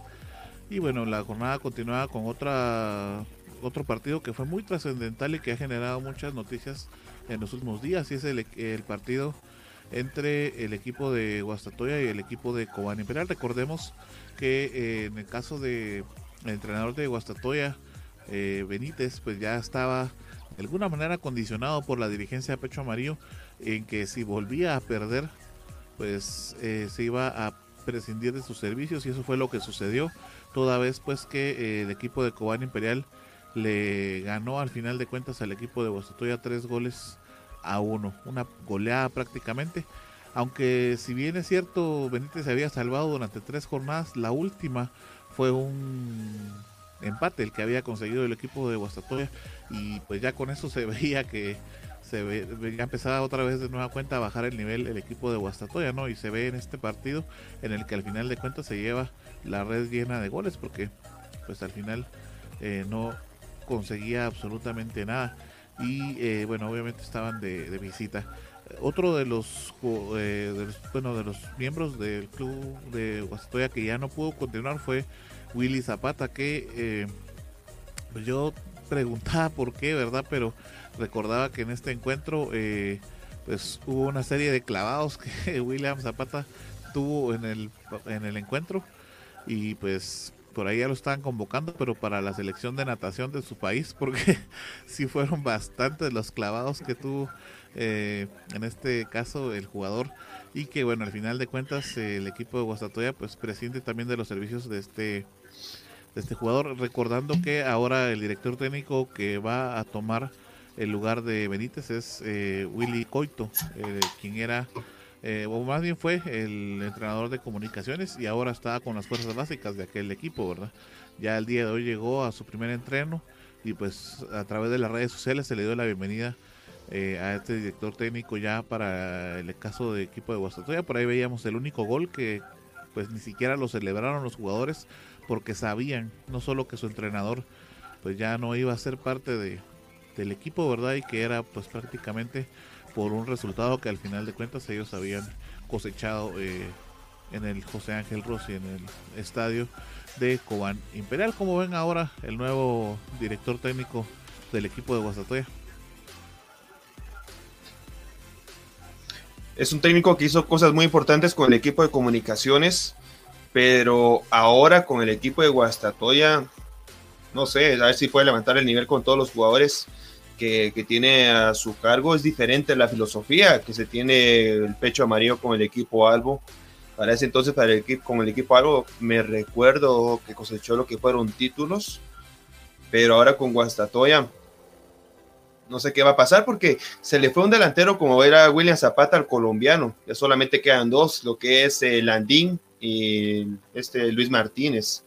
Hay que esperar que, otro jugador de trascendencia puede llegar a suplir este, este puesto para que pueda anotar goles, que es lo que necesita el equipo de Guastatoya.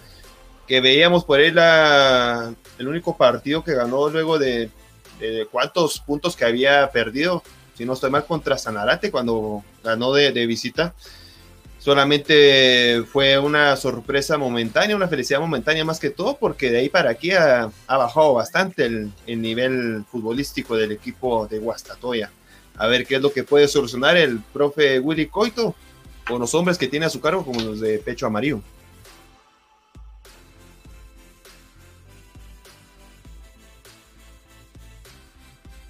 Yo también, compañeros, yo siento que sí, que el profe Willy tiene mucha experiencia en, Liga Nacional, ¿verdad?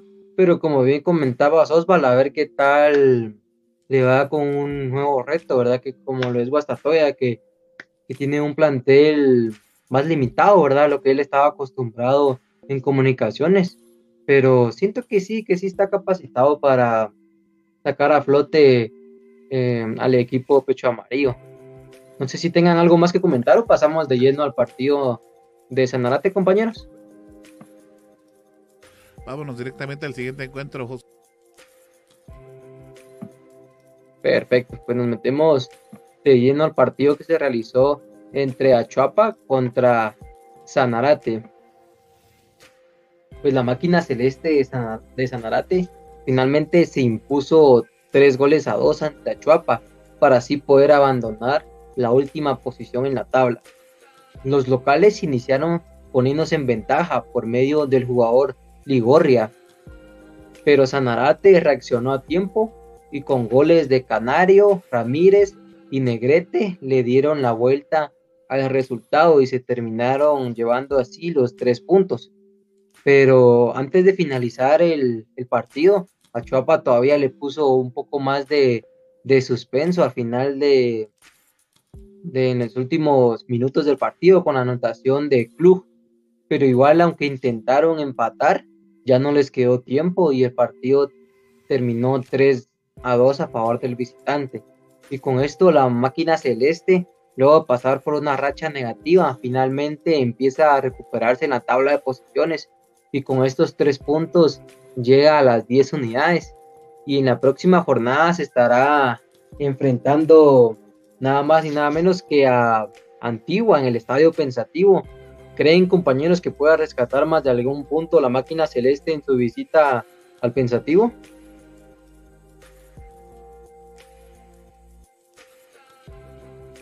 Sí, lo que pasa eh, son equipos que tienen ciertamente dificultades de momento, ya lo decías Arnold eh, hace unos momentos, Antigua no ha, no ha demostrado eh, pues un funcionamiento muy regular y por eso pues eh, digamos aunemos el comentario a lo que va a ser Antigua o bueno el encuentro que tiene eh, ahora eh, directamente en esta o en la liga de, de Concacaf Concacaf verdad entonces me parece que por ahí está complicado pero sí también podemos hablar ahí que también si revisamos los planteles línea por línea Antigua pues tiene mejor equipo que que Sanarate, entonces me parece que por ahí lo va a tener complicado Sanarate.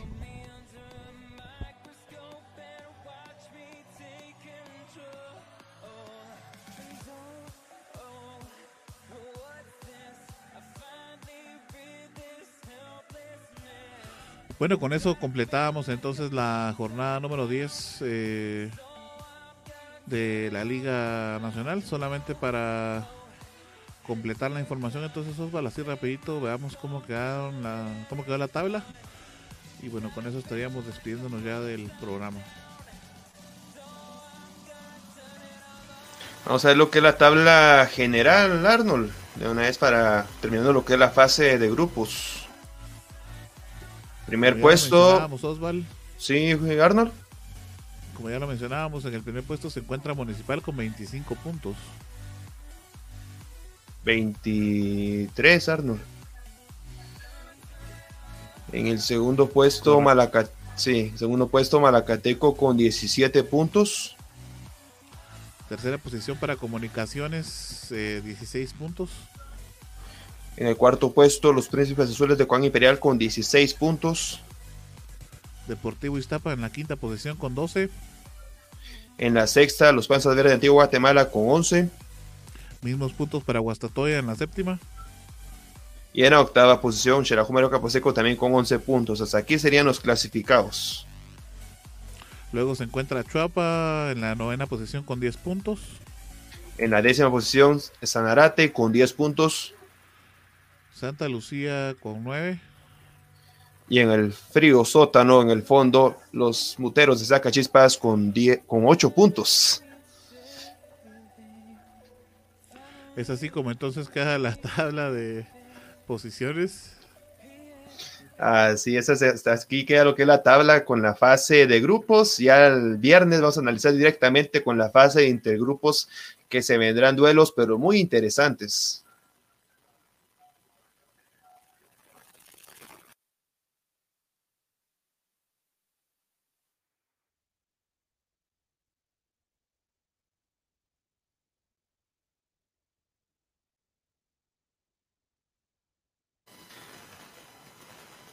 Bueno, por ahí tenemos problemas técnicos con, los, con, con nuestros compañeros Arnold y Gerardo que estamos contando unos, unos chistes, andábamos contando ahí para irnos con armonía y felicidad despidiendo este programa. Así que hasta aquí queda lo que es la, la emisión de División Deportiva, compañeros. Por ahí nos vamos despidiendo uno por uno. José, nos vamos. Así es, amigos, pues nos vamos, pero sin antes hacerle las la invitación que nos sigan nuestras redes sociales, que son Instagram, Tumblr, Twitter, YouTube y Facebook, y en todas nos encuentran como Visión Deportiva. Y bueno, ahora sí, pues muchas gracias por habernos sintonizado una emisión más y esperamos verlos el próximo viernes con la previa de, de los partidos que tendremos el fin de semana. Feliz noche. Juanpa, nos vamos, Juanpa. Por supuesto que sí, compañeros, y tener los compañeros que ya se nos fueron antes.